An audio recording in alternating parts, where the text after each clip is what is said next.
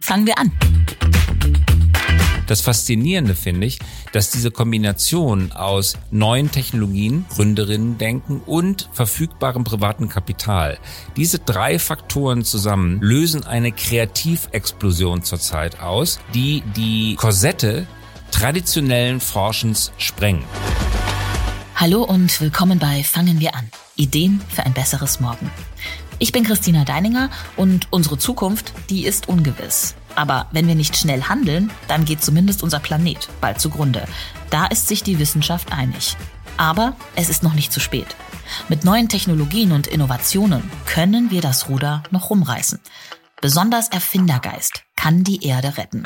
Das sagt zumindest mein heutiger Experte, der Journalist, Unternehmensberater und Erfolgsautor Christoph Käse. Er war Chefredakteur der Welt am Sonntag, ist mittlerweile Berater und erfolgreicher Innovationspodcaster, hat einige Zeit im Silicon Valley gelebt und über den Geist vor Ort in mehreren Bestsellern berichtet. Es ist der Geist der Life Changer. Ja, und genau das ist auch der Titel seines aktuellen Buches. Christoph Käse berichtet darin über Menschen, die Mut haben, neue Wege zu gehen, die Fehler und Rückschläge in Kauf nehmen und nach Lösungen suchen, unser Leben, unsere Umwelt, ja, und damit unsere Zukunft lebenswerter zu gestalten. Und er nimmt uns mit auf eine spannende Reise in diese Zukunft, die durch Innovationen ein besseres Morgen schafft. Ich bin gespannt, wie wir da hinkommen. Herzlich willkommen bei Fangen wir an. Lieber Christoph Käse.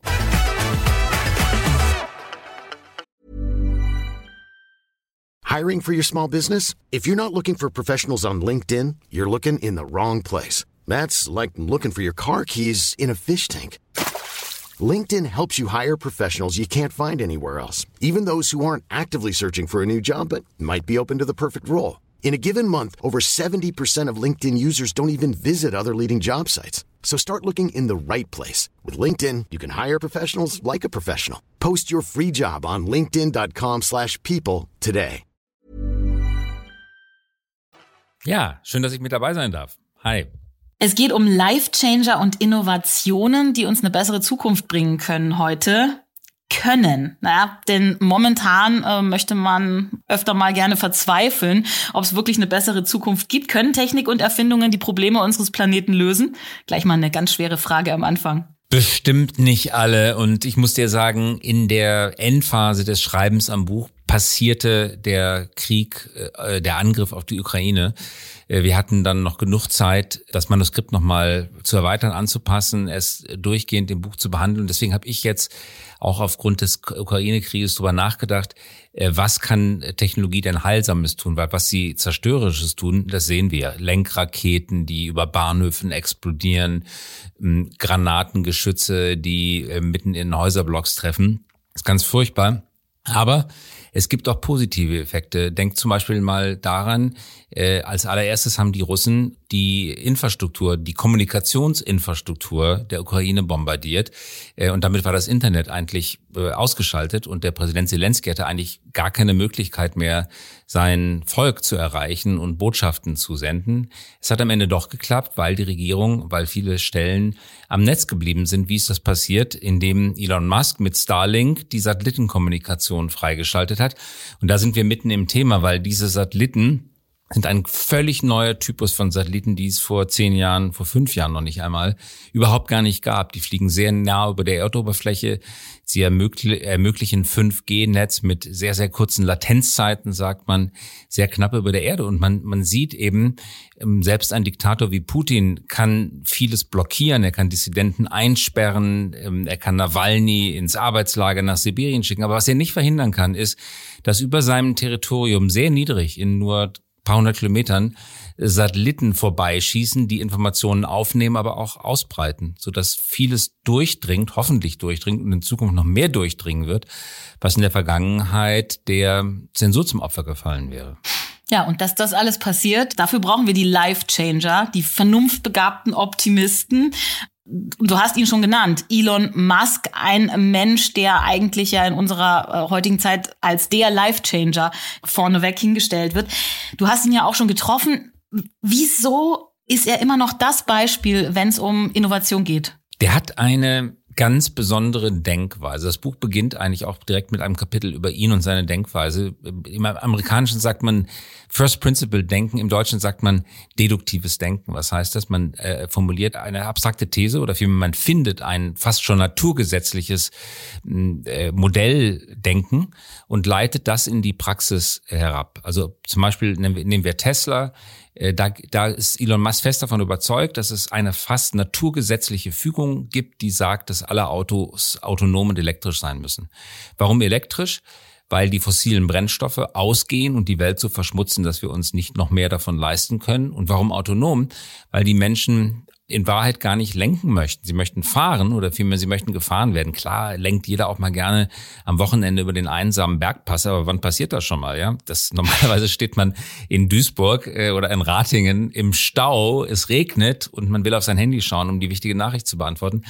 Er hat als erster wirklich konsequent darüber nachgedacht, was eigentlich für ein Unterschied zwischen Lenken und Fahren besteht und seine naturgesetzlich formulierte Hypothese lautet, die Menschen wollen eigentlich gar nicht lenken, sie wollen fahren. Und aus diesen beiden Prinzipien, First Principles, leitet er ab das autonome elektrische Auto und baut das dann auch.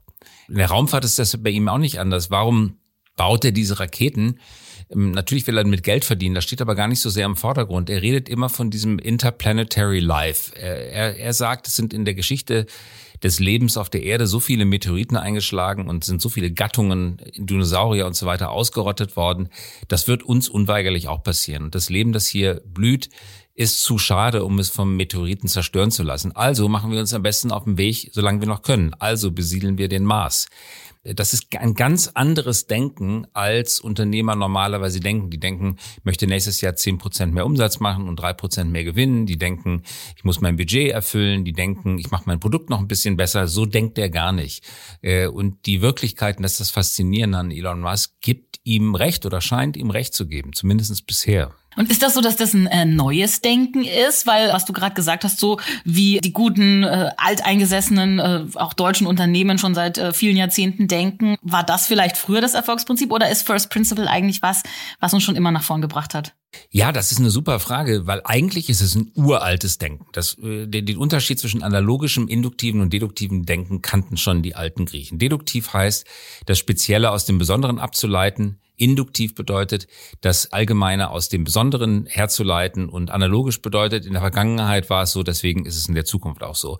Und das Denken dieses analogische Denken, da macht man sich so schnell drüber lustig. Ich habe das gerade auch schon mit leicht ironischem Unterton gesagt, aber das ist Voraussetzung fürs Leben. Stell, stellen wir uns mal beide vor, wir beide gehen auf der Einkaufsstraße spazieren und wir tun einen Schritt vor dem anderen. Warum machen wir das? Wir, wir können es uns kognitiv gar nicht leisten, über jeden Schritt neu nachzudenken. Dann könnten wir gar nicht mehr gehen. Da würde nämlich unser Groß, Großhirn nur noch damit beschäftigt sein, darüber nachzudenken, ob der nächste Schritt jetzt sinnvoll ist. Warum gehen wir? Weil wir sagen, okay, die letzten 20 Schritte hier auf dem Pflaster sind gut gegangen, ich bin nicht abgestürzt, es hat sich kein, es hat sich der Boden nicht aufgetan, ich bin in keinem Höllenschlund versunken, also kann ich es wagen, den nächsten Schritt einzugehen. Analogisches Denken ist ganz tief in unserem Stammhirn, in unserem Reptilienhirn verankert. Daniel Kahnemann hat das in seinem wunderbaren Buch Schnelles Denken, Langsames Denken ganz herrlich beschrieben, wo er klar macht, dass wir dieses tatsächlich schnelle Denken brauchen, um überleben zu können. Aber dieses langsame Denken, das kognitive Denken, die äußeren Rinden unseres Gehirns, das ist eben trotzdem enorm wichtig. Beispiel jetzt Wirtschaft. Die deutsche Automobilindustrie hat lange gedacht, Diesel hat in der Vergangenheit immer gut funktioniert, also ist Diesel auch die Zukunftstechnologie, ja. Macht man sich jetzt lustig drüber, weil wir heute wissen, dass es nicht mehr stimmt. Aber über Jahrzehnte galt das als die ausgemachte Wahrheit und Diesel als das tollste Auto, das man sich kaufen konnte. Zukunftstechnologie. Ähm, aber das war nichts anderes als analogisches Denken. Aber es fällt einfach. Es fällt einfach. Das deduktive Denken verlangt mehr Grips, Nachdenken, sich quälen.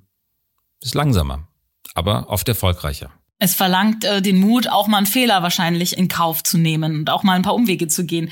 Davor haben ja alle Angst. Stichwort Urängste. Du sagst ja auch, Innovationen sind im Grunde eigentlich nur dazu da, unsere Urängste zu besiegen. Was sind denn das für Urängste?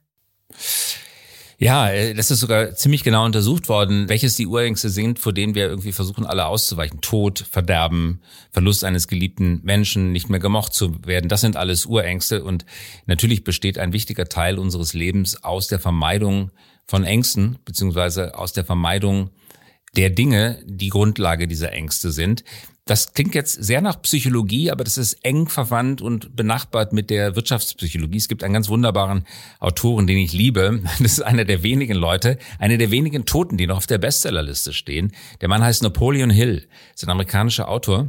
Der hat vor etwa 100 Jahren das Privileg bekommen, mit den damals erfolgreichsten Unternehmern, das waren ja kaum Frauen, eigentlich gar keine Frauen leider Gottes, ähm, äh, Gespräche zu führen. Über Jahre und Jahrzehnte hat er sie gefragt, Henry Ford und so weiter, Rockefeller, Carnegie. Was macht euch eigentlich erfolgreich? Und das ist eine Langzeitstudie, mit der er Jahrzehnte zugebracht hat. Ein Stipendium hat ihm das ermöglicht. Und das hat er in einem fünf- oder sechsbändigen Werk zusammengefasst. Das ist ein totaler Flop am Bookmarkt gewesen. Das wollte keiner kaufen. Und weil er in wirtschaftliche Not geriet, hat er das in einem kurzen, eingänglichen Buch zusammengefasst. Think and Get Rich. Und dieses Buch ist ein Bestseller geworden, steht in, in, Deutschland immer noch auf der Bestsellerliste, obwohl er lange, lange tot ist. Und da interessanterweise, und da schlägt sich die Brücke zu dem, was du gerade gesagt hattest, stellt sich heraus, dass die Quintessenz des Denkens dieser eminenten Unternehmer von Carnegie über Rockefeller ähm, und Henry Ford darin bestand, Menschen das zu liefern, was ihnen hilft, gegen ihre Ängste anzugehen. Und ich finde das deswegen so interessant, weil ich glaube, dass wir im Augenblick an dem Beginn, neue Epoche ist vielleicht ein bisschen übertrieben, aber an einer neuen Schwelle stehen. Warum?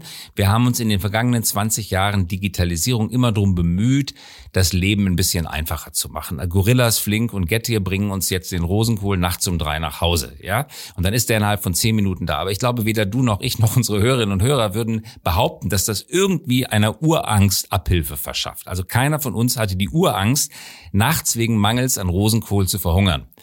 Das heißt, wir haben uns in den vergangenen 20 Jahren schon ganz schön lange damit beschäftigt, solche kleinen Bequemlichkeiten des Lebens irgendwie hinzubiegen. Und die großen Probleme haben wir liegen lassen. Klimaschutz, Sterben an Malaria, äh, Unterernährung, mangelnde Bildung, Verarmung, Verwüstung äh, vieler Landstriche auf der Welt.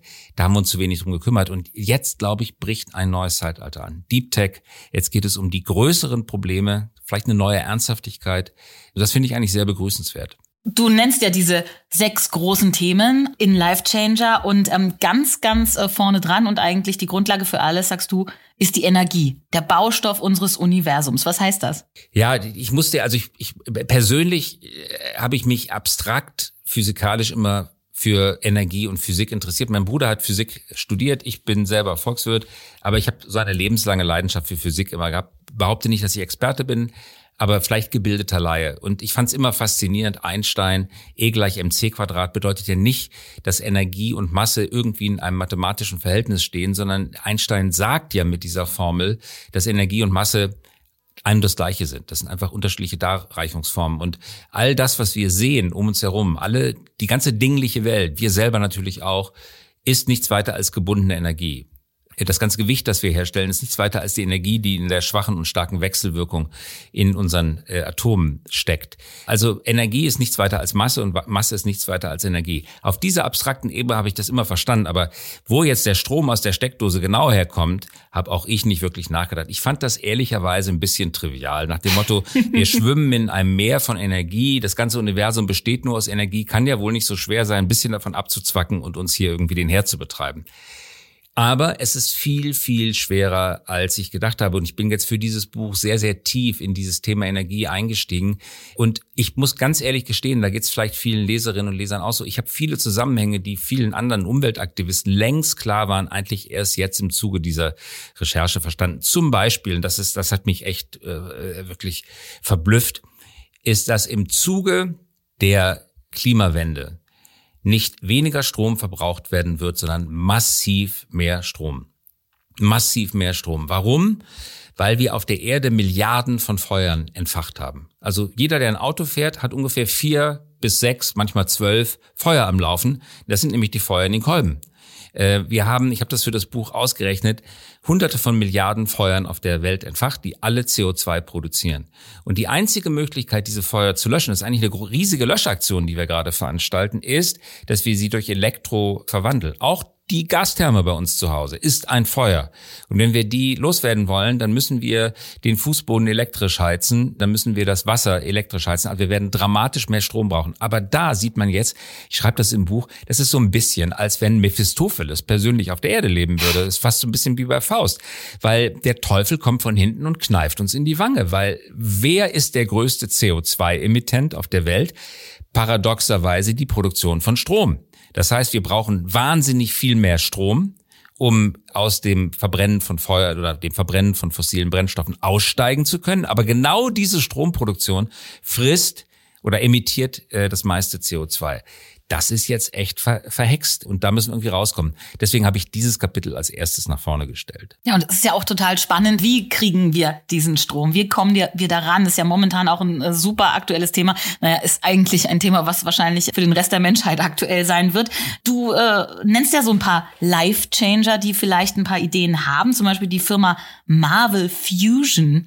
Das klingt nach Superheld. Vielleicht kannst du mal kurz ähm, für alle beschreiben, was die äh, machen und entwickeln und was da die Lösung sein könnte. Ja, findest du auch nicht? Klingt nach ja, Superheld. Total spannend. Hast du Kinder? Ja, natürlich. Hab, ja, äh, äh, sind die, ich weiß nicht, ob die in dem Marvel-Alter sind. Also ich habe drei Kinder, zwei Jungs und die beiden Jungs sind total im Marvel-Alter. Also die kennen alle Marvel-Helden aus dem Marvel Cinematic Universe auswendig. Also die Firma heißt Marvel Fusion, Fusion sitzt in, in München. Und was machen die?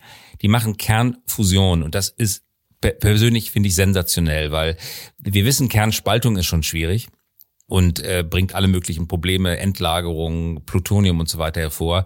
Aber Kernfusion hat ja Energiegewinn noch nie funktioniert. Das ist, das sind staatliche und zwischenstaatliche Projekte, die seit 30 Jahren daran arbeiten, Kernfusion zu erzeugen. Ich erinnere mich noch an das Bewerbungsgespräch bei der Henry Nannen Journalistenschule, wo ich schreiben gelernt habe. Ja, das war Anfang der 80er Jahre.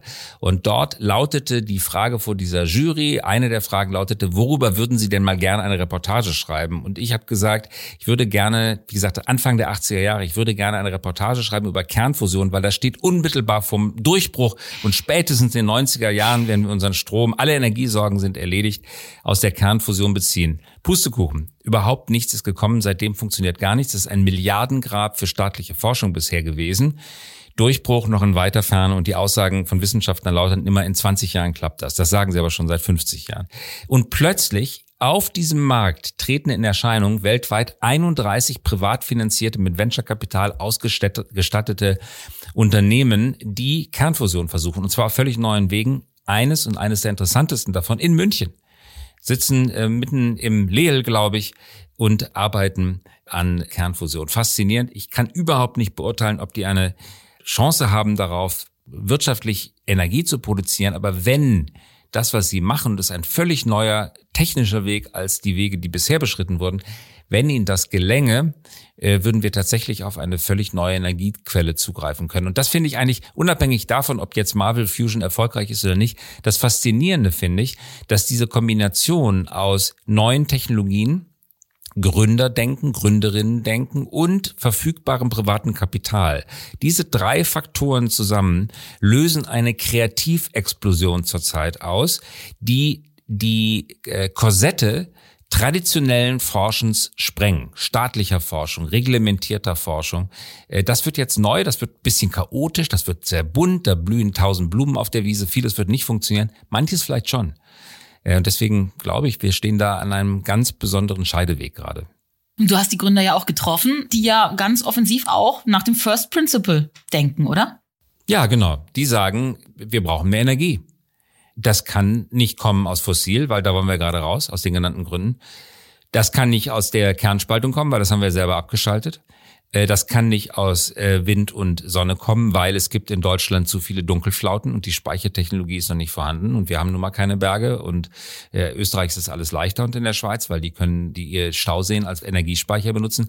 Also wo bitte soll die Energie herkommen? Wir brauchen neue Wege.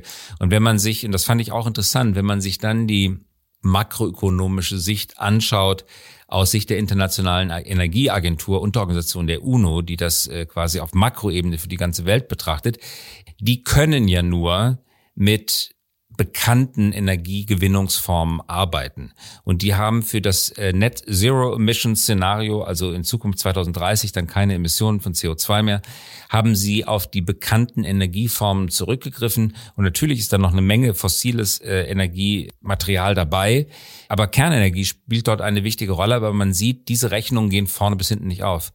Wir liegen jetzt schon weit hinter diesen Plänen zurück, äh, einfach weil die Energien es in der Form nicht hergeben. Und äh, deswegen ist es aller Ehren wert, an ganz neuen Konzepten zu arbeiten. Und passiert ja überall, eben auch in Deutschland, auch Raketentechnik-Startups beschreibst du in Life Changer, die Rocket Factory.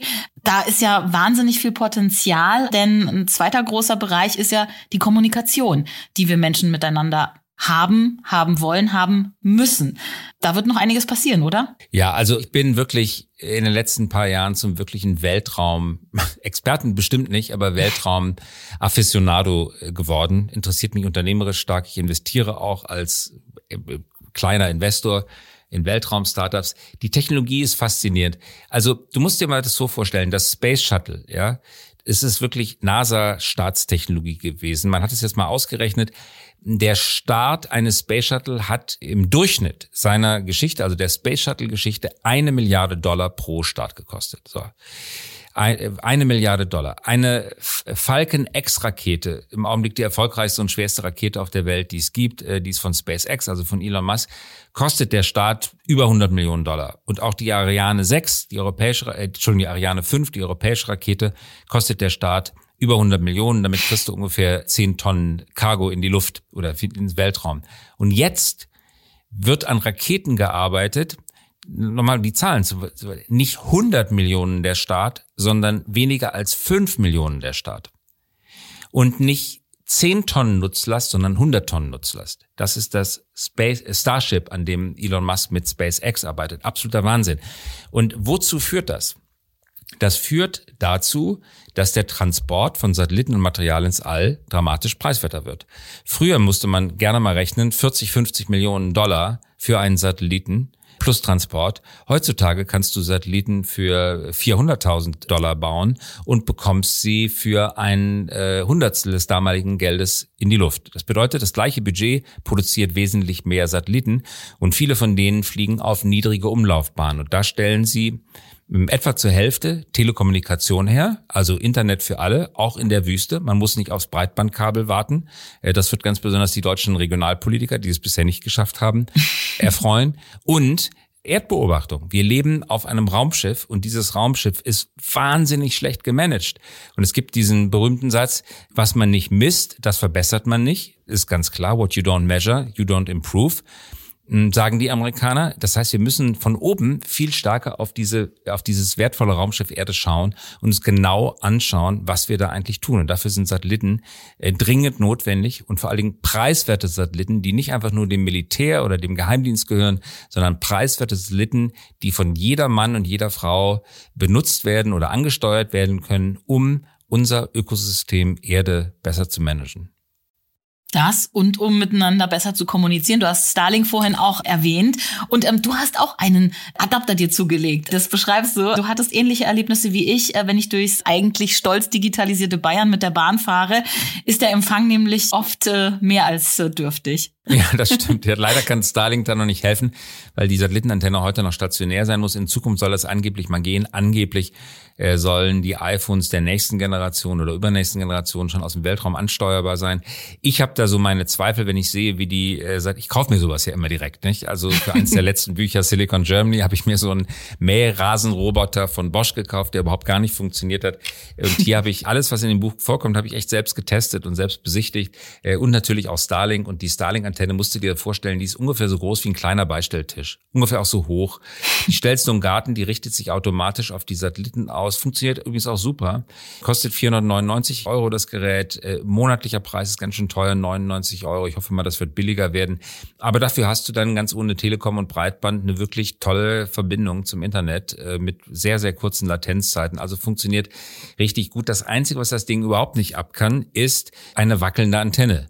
Ähm, das, das, das kann gar nicht. Und wie man jetzt darauf kommt, dass damit unsere Telekommunikation im Auto oder im Zug besser funktionieren könnte, weiß ich jetzt noch nicht genau. Aber da äh, mit dieser Aussage meine ich persönlich jetzt nur die nächsten drei bis fünf Jahre. In den nächsten 20, 30 Jahren äh, wird die Satellitentechnik noch sich so weiterentwickelt haben. Da habe ich gar keinen Zweifel daran, dass wir auch mobil sehr, sehr stabiles Internet aus dem Weltall bekommen. Und man muss sich das mal klar machen, die Dinger fliegen richtig tief, ja, richtig tief. Das Beispiel Russland nochmal.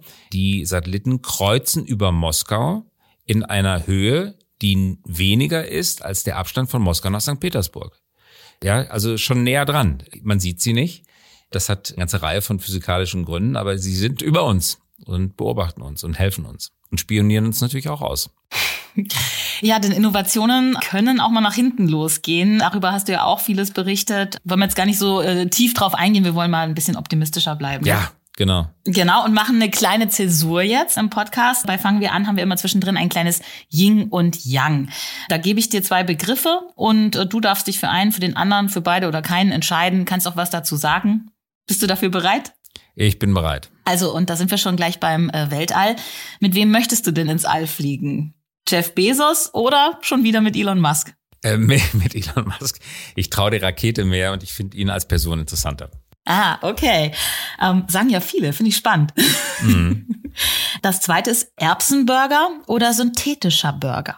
Ich esse echt gerne Erbsenburger, muss ich zugeben. Äh, ich gebe aber auch zu, dass er echt wirklich anders schmeckt als Fleischburger. Ich esse auch gerne Fleischburger. Ich versuche das aber wirklich zu reduzieren, versuche aus meinen Kindern es beizubringen zu reduzieren. Das heißt synthetischer Burger.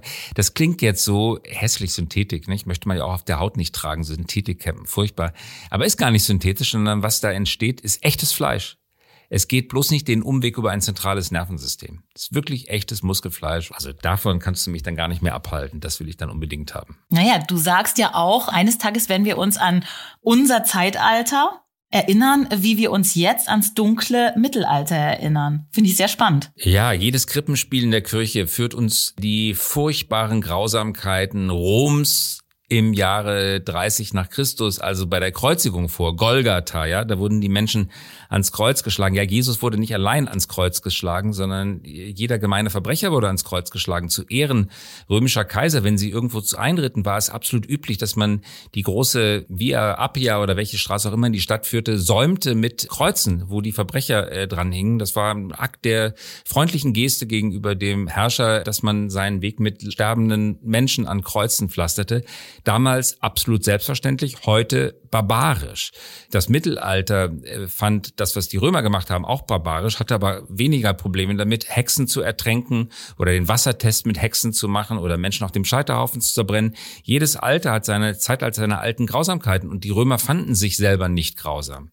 Für die Römer war der Ehrbegriff sehr wichtig. Also als Senator, wenn man zum Tode verurteilt worden war vom Senat, dann kam der Scharfrichter, mit dem hat man sich noch freundlich unterhalten. Der Scharfrichter hat einem eine Ehre erwiesen, dadurch, dass er einem einen ehrenvollen Tod erwies. Man hat dann teilweise, Cicero, glaube ich, war es, auch seine Brust freiwillig hingehalten. Äh, das war ehrenvoller Tod, war wichtiger als das Leben selber. Können wir uns heute überhaupt gar nicht mehr vorstellen. Mhm. Ähm, und äh, auch die Hexenverbrennung äh, und den Wassertest im Mittelalter können wir uns nicht mehr vorstellen. Genauso unvorstellbar unvorstellbar ist es uns heute, dass unsere Kinder uns dafür verachten werden, was wir tun.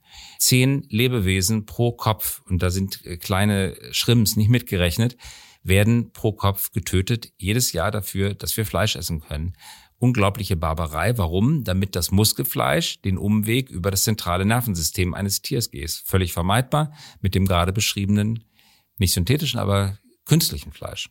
Das wird auf jeden Fall auch nochmal eine spannende Sache, wie sich das alles entwickelt. Und gehen wir gleich ins nächste, äh, weil du das so schön erklärt hast. Lehren oder lernen? Was macht mehr Spaß? Lehren oder lernen? Oh, das ist aber eine wichtige Frage. Äh, also mir macht Lernen mehr Spaß, muss ich sagen. Und du als Berater, nächstes Paar, Startup beraten oder Traditionsunternehmen beraten? Traditionsunternehmen. Ja, echt? Mhm. Warum? Größerer Hebel. Ja, okay. Alles klar. Größerer Hebel. Und auf was freust du dich mehr? Zum Schluss. Hyperloop oder elektrische Senkrechtstarter? Hyperloop. Wird er denn kommen? Ja, die Frage ist, ob er in Deutschland kommt. Die perfekte Strecke wäre Hamburg-Berlin oder Berlin-München. Besser als Los Angeles, San Francisco, was gerade projektiert wird. Ich habe so ein bisschen die Befürchtung, dass wir auch das wieder hinkriegen, es nicht zu schaffen. Ich habe kürzlich einen Unternehmer getroffen, Mario Kohle von Enpal, der sagte mir, Deutschlands Abhängigkeit vom Erdgas, 56 Prozent der deutschen Lieferungen Erdgas kommen aus Russland. Äh, da kann er nur müde drüber schmunzeln, weil er ist in der Solartechnologie tätig und da ist die Abhängigkeit Deutschlands 100 Prozent von China. Und ähm, wenn du dich vielleicht erinnern magst, 2007 hatten wir mit dem Solar Valley einen der Vorreiterregionen weltweit für Solartechnologie. Chinas Industrie hat uns das nicht nur ein bisschen, sondern komplett weggenommen. Und ich habe die Hoffnung, dass das mit dem Hyperloop nicht passiert. Alles, was wir für den Hyperloop brauchen, haben wir schon heute. Und ich möchte hier von Berlin-Kreuzberg zu euch, wie heißt euer Stadtteil? Ich, ich sitze hier in Nordbayern heute. Ach, in Nordbayern. Gut, also ja, gut, Neumarkter Straße in München, sagen wir mal Marienplatz, möchte ich einfach hier in Kreuzberg in eine kleine Station einsteigen, ähnlich U-Bahn und dann 30 Minuten später Marienplatz wieder aussteigen. Technisch absolut machbar, wünschenswert. Dass wir da heute vier Stunden, mindestens vier Stunden, Haustür zu Haustür fünf Stunden mhm. brauchen, ist eigentlich des 21. Jahrhunderts nicht würdig nicht würdig. Das wäre jetzt die Vernetzung der Großstädte. Das war schon das Yin und Yang. Aber wir haben ja auch ein großes Problem mit dem ÖPNV in Deutschland, mit generell äh, Verkehrsmitteln, die nicht ja vier Räder haben und ein Lenkrad. Da sind wir schon bei der Mobilität. Wenn wir beim Lenkrad sind, sagst du ja, das wird bald zur Sonderausstattung werden. Das kann man ja. sich kaum vorstellen. Ja, das wird zur Sonderausstattung werden. Möchten Sie ein Lenkrad dazu haben? Ja, das ist so so wie nochmal die Ledersonderausstattung. Warum? Weil der Mensch eigentlich kognitiv kaum in der Lage ist, Auto zu fahren. Wir haben gut die Zahl der Verkehrs Verkehrstoten ist deutlich gesunken, aber pro Jahr sind es immer noch knapp 3000 Verkehrstote, die wir in Deutschland haben, plus ungefähr die zehnfache Menge äh, an Verletzten. Und wenn man sich das mal vorstellt, rund 40.000 Menschen werden im Jahr entweder getötet oder schwer verletzt im Autoverkehr, rechnen nur mal fünf Angehörige. Das heißt, für 200.000 Menschen pro Jahr ist ein traumatisches und traumatisierendes Erlebnis vorprogrammiert. Wir Menschen sind ähm, gänzlich ungeeignet dafür, eine solche Waffe zu führen. Und ich, ich, ich will es persönlich auch gar nicht. Also ja, ich fahre gerne die einsame äh, Strandstraße hinunter, das mache ich wirklich gerne, aber das kommt ja selten vor, das kann man sich für den Urlaub äh, vorbehalten. Aber ich möchte meine äh, überhaupt nicht vorhandene Intelligenz nicht dafür benutzen, um einen Gegenstand zwischen zwei weißen Strichen zu halten. Also ich kann mehr. Ich möchte die E-Mails beantworten, ich möchte mich mit Freunden telefonisch verabreden, ich möchte äh, mit meinen Kindern reden, ich möchte was lernen. Ich habe tausend bessere Sachen zu tun. Sport machen, das rollende Fitnessstudio, schlafen. Ich habe tausend bessere Sachen zu tun, als da ein Auto zwischen zwei weißen Strichen zu halten und dabei noch andere Menschen zu gefährden. Das sagst du eben. Das ist, finde ich, das Spannende daran, dass viele Menschen äh, beim ersten Nachdenken immer glauben, dass das autonome Fahren gefährlicher wäre. Vom Gefühl her, von ihrer Emotionalität her. Aber die Statistiken sagen ja echt was anderes, ne? Das sagen sie. Und eigentlich ist jetzt im Augenblick das Umgekehrte ähm, der Fall, weil, das muss man sich klar machen, das ist auch ein kleines Paradox sein, aber wenn man drüber nachdenkt, ist es total logisch.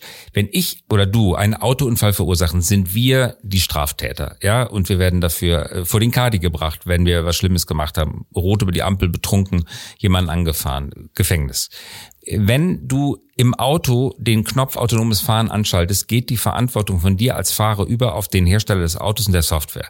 Das ist in Deutschland in der Straßenverkehrsordnung letzte Reform oder vorletzte Reform jetzt auch schon festgehalten worden. Das bedeutet aber, dass diese Unternehmen natürlich nicht verklagt werden möchten.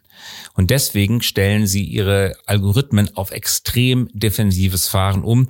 Das kann man in zwei Städten, Phoenix, Arizona und San Francisco, Kalifornien, schon mal nachvollziehen, weil die Google-Tochter Waymo dort äh, autonome Taxidienste laufen hat. Die Dinger fahren hyper, hyper defensiv nervtötend defensiv. Also du musst, wenn ein Fußgänger an der Straße vorbeigeht und der winkt ein bisschen zu auffällig mit seinem Arm, bleibt das Auto direkt stehen. Nicht, weil die Maschine zu doof wäre, sondern weil die nicht verklagt werden wollen. Ich behaupte aber, und da gibt's gute Gründe für, dass es ein Übergangsphänomen sein wird. Die werden schon noch lernen, ein bisschen fleißiger zu fahren. Aber in der Zwischenzeit wird eine ganz spannende äh, Zeit kommen. Wir werden nämlich alle den Spaß unseres Lebens haben. Das wird ein Volkssport werden, diese dummen Roboter irgendwie auszutricksen.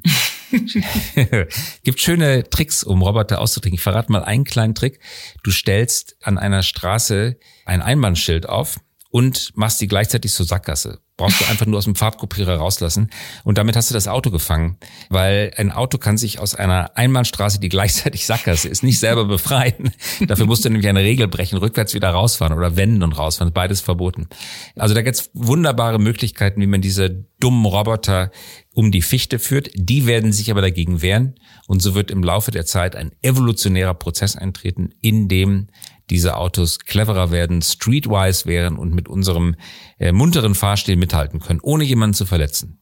Wird noch ein bisschen dauern. In anderen Bereichen geht's richtig mit schnellen Schritten voran. Stichwort Gesundheit. Und da gab's ja in den letzten Jahren auch extreme Innovationen aus Deutschland. Die Erfolgsgeschichte von BioNTech spreche ich jetzt an. Das finde ich ganz schön. Du hast ja auch die Gründer von BioNTech getroffen, bevor jeder auf der ganzen Welt wusste, wer sie sind und was sie machen. Aber du hast nicht erkannt, dass sie wirkliche Life-Changer werden. Nein, das ist wirklich.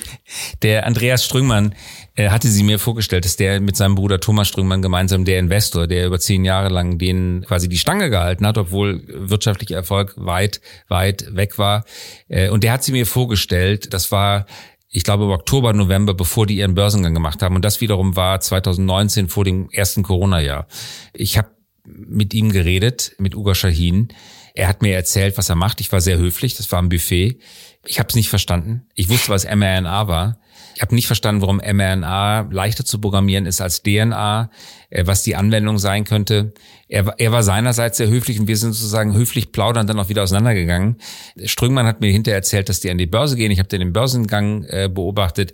Aber ich habe, muss ich ganz ehrlich sagen, in dem Moment des Kennenlernens kein Gefühl dafür entwickelt, dass dies eine der größten Revolutionen in der Medizingeschichte ist von der wir noch viel hören werden, weil als nächster Schritt ja die Krebstherapien, äh, nicht allgemein, aber spezifische Krebstherapien entstehen werden auf Basis der mRNA-Technologie. Äh, habe ich nicht verstanden. Geht mir aber, ist bei mir schon Duktus. Ich habe im Silicon Valley Buch habe ich beschrieben, dass ich das Internet 1981 zum allerersten Mal in Kalifornien gesehen habe. Ich habe es benutzt, äh, weil einer meiner äh, Schulfreunde, dessen Vater war in Stanford Professor tätig und der hatte tatsächlich bei sich zu Hause stehen eines der allerersten Internet-Terminals der Welt. Das hatte noch nicht mal einen Bildschirm. Das war einfach Drucker mit Tastatur und so eine kleine Rechenbox und der konnte den Stanford-Computer von außen anprogrammieren, Rechenaufgaben stellen und das lief tatsächlich über den Vorläufer des World Wide Web, also technisch über, über das Internet. Ich habe es natürlich nicht begriffen, was das war. Also ich bin, was das Erkennen durch, von Durchbrüchen angeht, Spätzünder, aber das treibt mich innerlich auch an.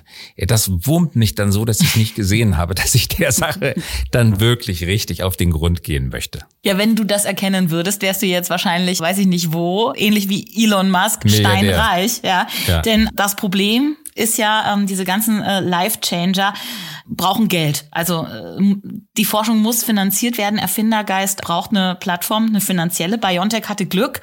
Viele Startups haben das nicht. Woran liegt das, dass es so schwierig ist, gerade bei uns in Deutschland, Geld zu generieren? Ja, also da gibt's seit den vorherigen Büchern Silicon Germany, Silicon Valley erheblichen Fortschritt, das muss man wirklich sagen. Also Deutschland hat beim Venture Capital total aufgeholt. Startups bekommen gerade in den frühen Phasen mehr Geld und mittlerweile gibt's auch Finanzierungsrunden, wo mal 100 Millionen eingesammelt werden. Ich habe jetzt kürzlich gerade getroffen den Gründer von Weave Fox, eine Insurtech, moderne Versicherung. Die haben sage und schreibe 960 Millionen Dollar oder Euro eingesammelt, also knapp eine Milliarde. Das geht, ja. Das ist die gute Nachricht. Die schlechte Nachricht ist, dieses Geld kommt fast überhaupt nicht aus Deutschland. Das kommt fast ausschließlich aus den USA und aus China. Warum ist das ein Problem?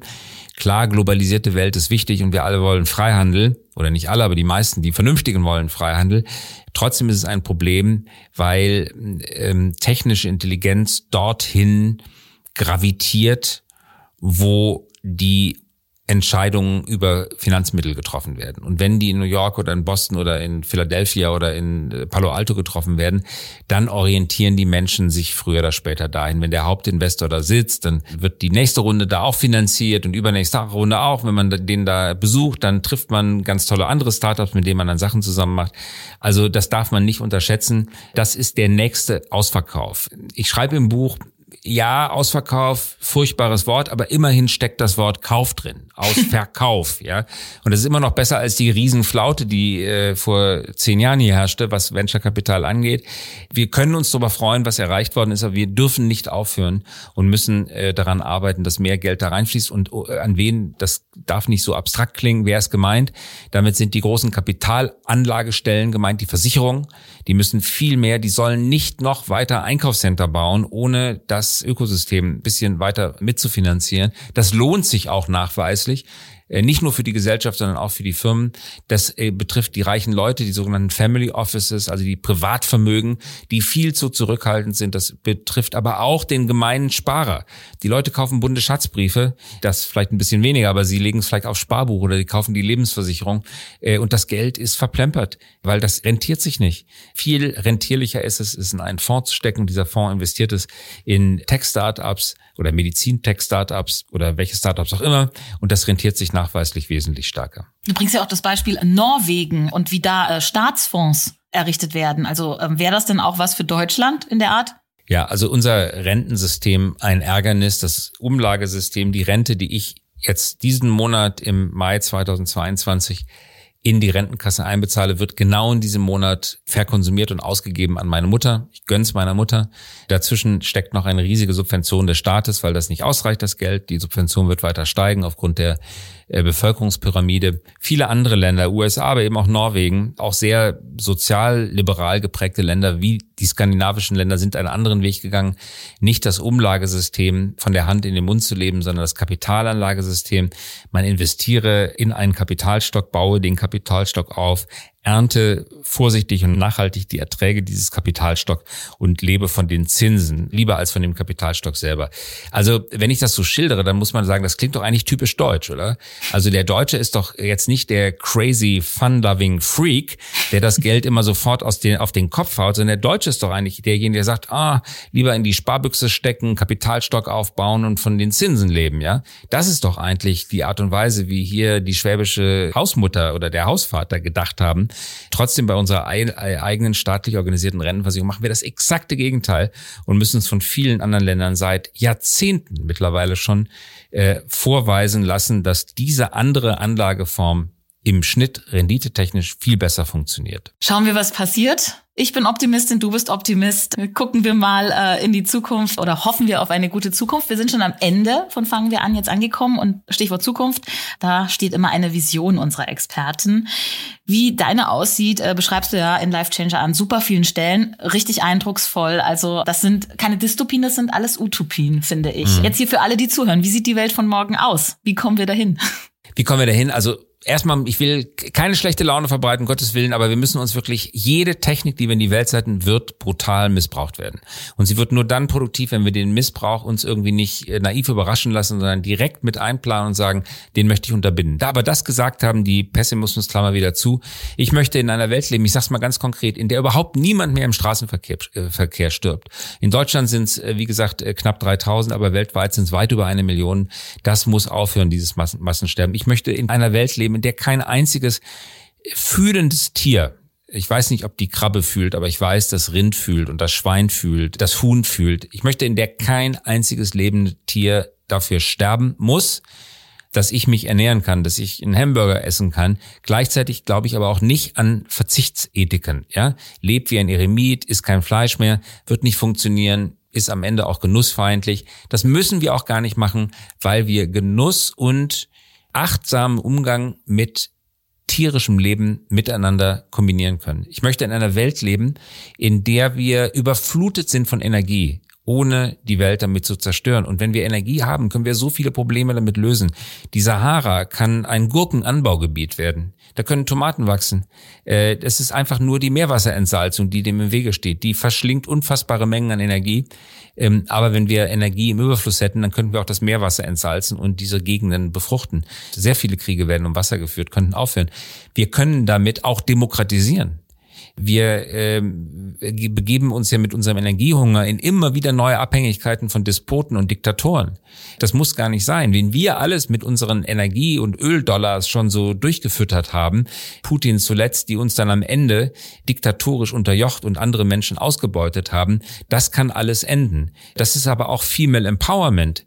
Wenn du äh, schnelles Internet in die Wüste bringst, einen Brunnen bohrst, Wasser entsalzen kannst, äh, eine florierende Landwirtschaft aufbaust, sind es ja gerade das zeigt ja auch die Bewegung Unis, Microcredits, dass es dann gerade die Frauen sind, die die Wirtschaft in Gang bringen und sich von den Männern aus ihren unterdrückenden äh, Lebensbeziehungen befreien können. Gerade jetzt haben wir wieder, wieder in Afghanistan gesehen, dass jetzt wieder der Burka-Zwang eingeführt worden ist. Ein totaler zivilisatorischer Rückschritt.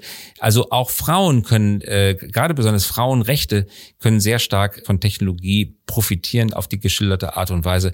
Äh, ich, ich wünsche mir eine solche Welt und deswegen schreibe ich im Buch auch, machen wir doch mal in den nächsten 10 bis 20 Jahren ein bisschen weniger Rosenkohlzustellung nachts um zwei und äh, kümmern uns eher um die ganz großen Probleme. Und vielleicht ein allerletztes ganz großes Problem. Ich habe das für das Buch, Buch mal genau durchgerechnet.